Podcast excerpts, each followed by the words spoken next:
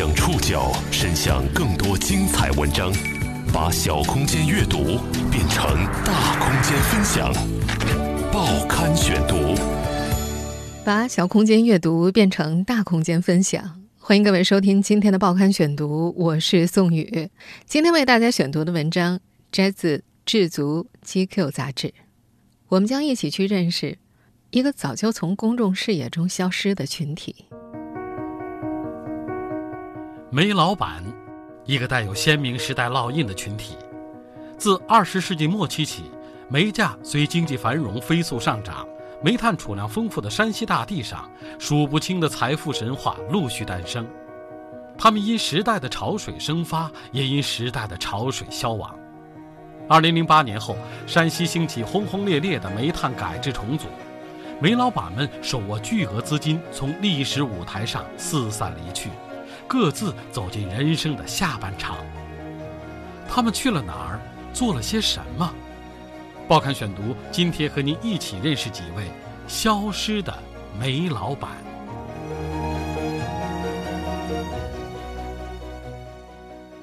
七月初的一个下午，四十七岁的朱兴宁坐在北京西四环外的一家高尔夫球场 VIP 包间里，猛吸了几口烟，不住的叹气。他望向窗外不时飞起的高尔夫球，说：“你看到了吗？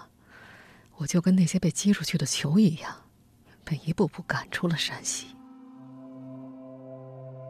八年前，他的人生轨迹曾经险些终结在山西太原国贸大酒店四十四层。那天中午，他和人谈完生意，觉得有些倦了，特意订了间客房休息。拉上窗帘，关掉手机，想暂时和外界隔离，但他怎么也睡不着，烦心事一遍一遍的在脑海里上演。光线太暗，空调太冷，在床上躺了一阵儿，他生出极端的念头，起身打开窗户一跃而下。那时，无论是在太原，还是在两百多公里外的家乡县城，他在人们眼中都是成功人士、时代宠儿。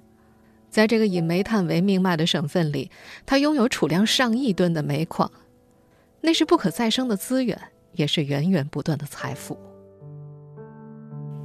不过，煤炭能够制造一夜暴富，也能让人心撕裂变形。他时常感叹命运被煤炭绑架。二十多岁时，父亲带着他承包下了离村头五公里外的一对煤矿井口，那时只是为了谋生。让村里人看得起，财富慢慢积累，却遇到了越来越多的同行举报、官员刁难、黑帮勒索。二零零九年前后，煤炭价格暴涨，几个月赚到的钱超过过去十几年的总和，他感到了不解和恐惧。他觉得突然获取了和付出不相匹配的东西，表象是幸运，背后可能是陷阱，是灾祸。很快。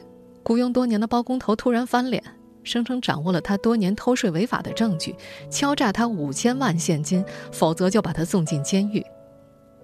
他说钱出得起，但咽不下那口气。在那间酒店的四十四层，他设想跳楼身亡之后的场景，不忍心家人经受人们的议论指点，终究还是放弃了。事后，他反复回想起站在窗前的那一幕。他觉得人生来到世上走一遭，一要做到被需要，二要做到被尊重。他觉得当时两者都没做到，不甘心就这么死。自杀未遂几个月之后，一家国企以近十亿元的价格收走了他的煤矿，留给他百分之四十五的股份。二零一零年春天，朱兴宁一家四口带着几只拉杆箱住进了北京香格里拉酒店。随后在北京租房、买房、装修，过了整整两年，算正式安顿下来。最近三四年，他会经常待在北京四环外那家高尔夫球场的 VIP 包房，其实只是偶尔下场打球，更多的他把这儿当做和外界接触的据点。当煤老板的时候忙碌惯了，如今即便无事可做，他也很难习惯每天待在家里。他知道煤老板是个让很多人皱眉头的身份，很少主动谈起自己的过去。朱新宁在煤价暴涨时的恐惧不安确实得到了应验。二零零八年九月，山西襄汾一座尾矿库溃坝，二百七十七人死亡，消息震动全国。以遏制矿难为由头的煤炭兼并整合旋即启动，煤老板这个名词渐渐成为过去时。报刊选读继续播出：消失的煤老板。当时，民营煤矿主们或是成为国企股东，或者将煤矿售出套现。无论如何选择，他们都不可逃避的失去了对煤矿的控制权。对于突然无可事事做的煤老板来说，如何支配手头的时间和钱，成了他们后半生的头号课题。对于朱新宁来说，突如其来的近十亿财富，让他心生遗憾。他计算过煤矿储量，至少还可以开采四十年，利润。可能不止十亿，但他也感到庆幸，因为国企的介入解决了他受人勒索的危机，算是有了靠山。为了避免再次卷入类似的麻烦，他退出了煤矿的日常管理，带着全家人搬到了北京。倘若只以财富的数值来评估人生满意度的话，朱新宁初到北京时理应感到满足。可是恰恰相反，他那时陷入了人生最迷茫、最消沉的时段。他曾经管辖着近两千人，有专职的司机和助理，出门时身上不用带任何一件东西，一切都有人打理。但到了北京，除了有一大笔钱，一切都要从头来过。去北京前三个月，父亲患胃而去世，加剧了他的消沉。他不止一次的产生幻觉，看到父亲的幻影出现在天上。他对抗失落空虚的方式，就是坐在家里打电脑游戏，没日没夜的打。失落、不适，是很多煤老板在那一时期的共同反应。有人沉浸在释放欲望的欢愉里，转移注意力；还有人选择参加培训学习，借此摆脱暴发户的标签，获得更多的尊重；也有人开始着手尝试新的事业。就在朱新林陷于心理恐慌的同时，五六公里之外的五道口，几个来自山西临汾的煤老板已经摩拳擦掌，准备冲进新战场。带头人是黄志华，在临汾的煤老板圈子里，黄志华显得和其他人不太一样。很多人觉得煤老板等同于出身农村、缺乏文化的暴发户，但黄志华出生在临汾市的公务员家庭，在南方当过兵，端过铁路局的铁饭碗，在上海和北京做过环保生意。他喜欢读书，欣赏作家安兰德的思想，觉得那才是真正值得过的人生。比起其他煤老板，黄志华提前两三年告别了煤炭，去南方做起了水处理生意，也错过了2008年煤价疯涨的末日狂欢。但在同行们的眼中，他也因此更加懂得煤炭以外的世界如何运转。他们把手头的财富聚集起来，成立了一家投资公司，交给黄志华牵头打理。那年，黄志华三十四岁，属于煤老板中相对年轻的一批。他渴望在北京开启比煤炭更加高级的生意。他说：“煤老板三个字的潜台词就是暴发户呀。暴发户是什么？思想知识水平不足以驾驭那么多资产，靠的是一些特殊方法。说白了，都是跪着赚钱。”朱新宁带着无奈去北京的时候，黄志华已经在那儿生活了两三年了。他把住处选在了五道口华清家园，清华科技园的对面。想在这儿多学些现代商业知识。在清华附近住久了，他觉得这里的规则简单透明、富有秩序，遍地都是充满激情和想法的年轻人。只要有才识，人人都有机会拥有属于自己的一席之地。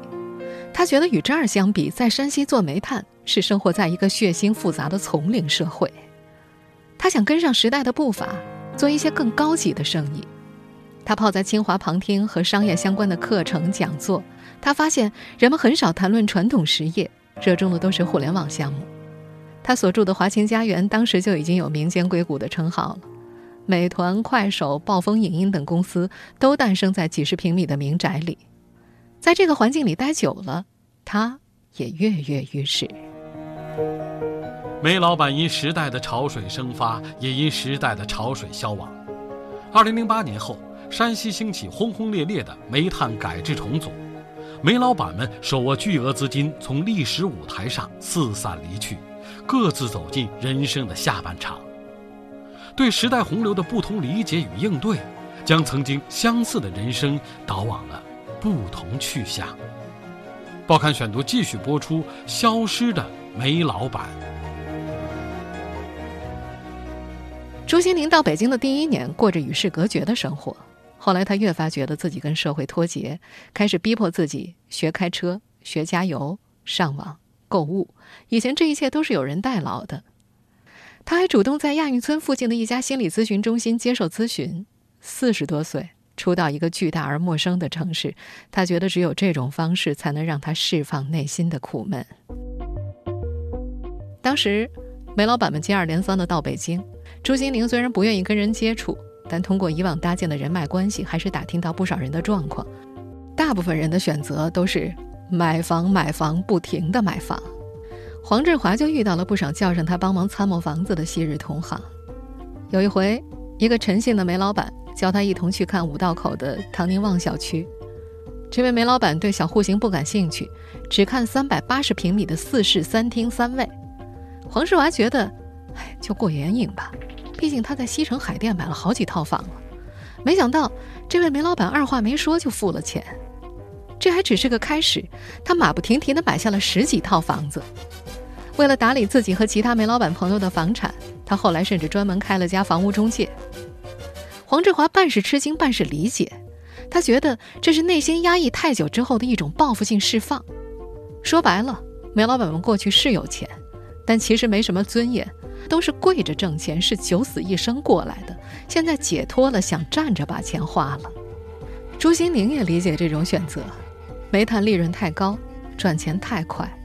过惯了这种日子，看不懂也看不上别的生意，他也不想看着钱躺在账户上贬值，也四处买房，北京、深圳、三亚、香港，别墅、会所、写字楼，一处接一处的买。时间久了，他觉得索然无味。做实业赚一百万也算有意义，多少能够创造些价值。买房就算赚几个亿又怎么样呢？不过是个数字。他觉得赚这个钱一点不值得高兴。那些找黄志华喝酒聊天的煤老板也一样，他们除了买房无所事事。时间久了，黄志华渐渐感觉到，这些煤老板对新环境的焦虑不适。在北京这座大城市，他们的骨子里还是缺乏自信，甚至有些自卑，不甘于无所事事，却又缺乏开启新生意的决心。大生意。看不懂，没勇气尝试；小买卖又看不起，觉得来钱太慢了，于是只好一套接一套的买房。黄志华懂得那种恐慌的心情，当人的心智发展跟不上财富增长的速度，钱对人反而构成了困扰，甚至会引发灾祸。他生出一个想法，把煤老板的钱聚拢起来做些事。有一回，在五道口电影院旁的一家饭馆一块喝酒时，他一开口，大家纷纷附和。煤老板们对于投资方向只有一个要求：很快能赚钱。起初，黄志华打算开几家烤鱼店，但总觉得有些无趣，缺乏兴奋感。但就在启动前，他在五道口的酒吧里听说王兴要再次创业，做个团购网站，顿时就来了兴趣。二零零五年，王兴。在华清家园创立了校内网，迅速窜红，又迅速卖了出去，从此就成了五道口创业圈子里众人关注的明星。黄志华打听了一下团购的业务模式，他坚信这个项目能够激发股东们的热情，每成交一单就收一单钱，简单直接，跟卖煤挺像的。可是，一群参与的煤老板根本就听不懂他讲解，互联网离他们过去的生活太远了。黄志华连讲了三天，他们还是将信将疑。最终，有个煤老板提议，请在北京参加国学培训班的县领导拿个主意。这是煤老板们做事的典型心态：只要领导点头，事情就能做，哪怕事情跟领导没关系。在中国人民大学校内的一间酒店客房，领导坐床头，黄志华抱着笔记本电脑坐在床尾。四个煤老板站在一旁，黄志华讲了一个多小时。领导说：“嗯，这事儿能行，弄吧，赔了就当玩了。”四个煤老板来自同一家族，年龄最大的名叫唐虎。领导一发话，唐虎带头表态，其他人跟着附和，事情就这么搞定了。敲定资金的过程当中，王兴的美团已经上线，其他类似的项目也纷纷上马。黄志华最初的想法是挑选好项目，纯做投资。他住在华清家园五号楼，跟六号楼的一支团队谈投资入股，对方开价三百万，占百分之十五的股份。黄志华心里一盘算，还是决定自己搭队伍干，就这么成立了阿丫团。煤老板们的互联网团购项目就这样起步了，一开始确实顺风顺水，煤炭生意为他们积累了丰富的公关经验，抢对手的订单太简单了。可是互联网竞争逻辑的复杂程度远远超过了他们的想象，一场百团大战很快将他们打垮。报刊选读继续播出：消失的煤老板。项目刚开始那会儿，黄志华的判断是，自己的阿丫团不缺线下拓展能力，也不缺钱，唯一的短板就是技术。但在中关村五道口一带，只要开得起高薪，招程序员从来不是问题。和潜规则密布、凡事都要依赖关系的煤炭行业相比，这一切让黄志华觉得简单、透明、富有效率。他亲自上阵，给线下拓展的人员做培训。环五道口区域是当时各家团购网站相互较量的最前线，他们的阿丫团一度占据上风，经常把对手已经谈成的订单抢过来。黄志华觉得这是做过煤炭带来的优势。他说：“线下谈生意、签订单这种事儿，搞过煤炭的人吃得特别透，公关能力、沟通能力、谈判能力，谁也没他们强。”很快，他们就把办公地点从华清家园搬到了北三环的华龙大厦。整个团队都沉浸在乐观的情绪里。聚美优品当时也在这座写字楼，只有两三间办公室，而他们占了整整一层楼。因为当时唐虎干脆把一层楼买下来了。上线半年之后，有家传媒公司想以三千万的价格把他们的阿丫团整体收购。黄志华问唐虎的意见，唐虎的反应是：“我们难道缺这点钱吗？”新玩家纷至沓来。媒体上开始频繁出现“百团大战”的字眼，黄振华起初很是兴奋，感受到和煤炭风口来临时类似的快感。但后来他意识到，自己当时不懂互联网竞争的逻辑，煤炭的竞争只是赚多赚少的区别，而互联网竞争却是非生即死，玩家越多，竞争越惨烈。没过多久，价格战来了。黄志华以为这是抢占市场份额的短期行为，不会持续太久。但对手们的攻势比他想象的要凶狠得多。有次，他谈了一笔单价七十八块的合同，准备原价上线，不赚钱，只走量。但临上线的时候，商家突然撤单了。过了几天，他看到别家以五十六块上线了。他当时觉得这不神经病吗？卖一单倒贴二十多块，自杀呀！他没有选择余地，只能跟进。超过一万块的支出都由他签字批准，签一笔赔一笔。每天对着承诺的申请单，他感到握笔的手指有点发软。唐虎给他打气：“没关系，兄弟们有钱，玩得起。”但黄志华还是抑制不住的心慌。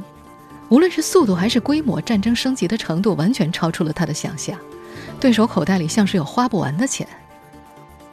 过了一阵，他才了解到。他为手握煤老板的资本而高兴的时候，对手已经开始吸揽风险投资的支持了。他开始为有人出三千万收购没有及时出手感到后悔。和煤炭生意相比，这种竞争太血腥了。你有多少钱可以烧？煤老板再有钱，能比华尔街更有钱吗？资本施展出冰冷残酷的力量，火热厮杀中，战局渐渐明朗。二零一一年七月。他去参加一场互联网论坛，看着团购分会场里密密麻麻有三四百号，感觉有点透不过气。过一会儿，王兴上台了，高声宣布美团新拿了五千万美元的投资，还打开笔记本电脑现场展示公司的银行账户，现金储备超过六千万美元。黄志华懵了，在从会场回公司的路上，他心里不停的默念：“这游戏玩不起。”不玩了。他随即着手为关停阿丫团做铺垫，停止招聘、裁员、解散地方站。有一天，唐虎过来视察战况，却发现办公室变得空空荡荡，人数不足原来的三分之一。他急了，一脚踢飞了脚边的垃圾桶。人呢？我的人呢？黄志华告诉他：“不敢再烧了，烧不起。有什么不敢的？我再给你准备一个亿，够不够？”黄志华苦笑着不说话。事到如今，黄志华觉得，当初成立投资公司是正确的，但如果能重来一次，他会拿着那笔钱老老实实的去做餐饮生意，绝不会再打互联网的主意。他们的阿丫团在运营十四个月后人去楼空，共计消耗两千五百万。黄志华为此消沉了将近一年。他感叹：“互联网生意看上去很美，真正投身其中，方才理解血腥残酷。”无奈之中，生活还得继续。他提不起精神再启动很多需要心力的营生。正好朋友找他做几笔煤炭运销的生意，他觉得轻车熟路，上手了。起初每月只需要花一周在临汾处理生意，其他时间都在北京。后来订单越来越多。到了近一两年，每月在北京只有两三天，一步一步，他从北京又退回了山西，重新成了一个煤炭商人。时隔十年后重返煤炭行业，黄志华已人至中年，心境与当年截然不同。做过互联网之后，他觉得煤炭生意实在太简单了，小儿科一样的东西，命运的落差让他焦虑不安。报刊选读继续播出《消失的煤老板》。刚回临汾的时候，黄志华总感到气恼，看哪儿哪不顺眼。在北京遭那么多罪，最后不一定能挣多少钱。回来跟以前做煤炭的人一打交道，觉得，嗨，就你这水平的人，一年挣个几千万，心里特生气。当然，煤炭行业的光景和当年已然不大一样了。开采环节被国有企业占据，民营公司只能涉足加工、贸易等产业链下游环节。二零零八年的暴涨过后，市场盛极而衰，陷入了产能过剩，煤炭连年在低谷徘徊。临汾下辖的一个县最多的时候有一百多家洗煤厂，后来关的关，停的停，保持经营的只有十几家。在黄志华的眼中，这是一门注定终将消亡的生意。二零一六年。因为国家颁布政策化解产能过剩，要求煤炭减产，供需关系的改变使得煤价迎来一波久违的上涨，黄志华因此收益颇丰，但是他并没有早年的兴奋，煤老板的时代终究过去了，置身于产业链的下游，无论如何也难再现往日的疯狂。煤价的起落反倒让他觉得有些不安。他觉得这终究是一门难以掌控的生意，太依赖于外界变化。今天可能一夜暴富，明天可能一无所有。没对人心施以诱惑的同时，也抛出了无法回避的考验，并不是所有人都有能力掌控两者之间的平衡。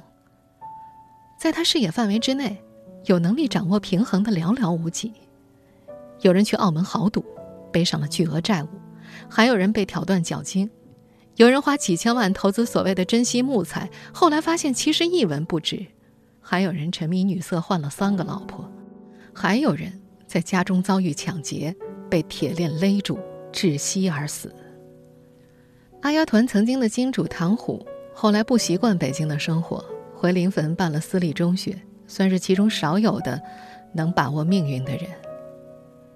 黄志华说：“说到底啊。”除了当年那些在北京买了大批房产的人，有能力把手头的钱保值增值的，真不多。他有位做煤炭运输的朋友，煤改之后行情低迷，几年前无事可做，建了一家水泥厂，赔了两千多万。问他失败的原因，他无奈的笑笑：“煤以外的生意我搞不懂，如果我知道为什么会赔钱，那不就不会赔了吗？”在北京待惯了。黄志华在临汾总感到孤独，虽然成天跟人吃饭喝酒，但在精神上碰撞沟通的没几个。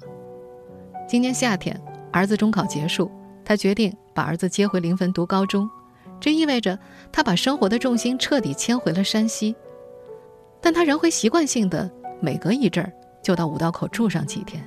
他依然觉得那里是全中国最迷人的地方，汇聚了最有活力和有想法的年轻人，从不缺乏激动人心的新事物和新思想。但过了这么多年，他又觉得那儿可以生活，不适合生存。他说：“人是有基因的，煤老板有煤老板的基因，互联网有互联网的基因，想退脱成另外一种基因，太难太难了。”人到中年，他曾经反复念想的做更高级生意的心愿，已经很难实现。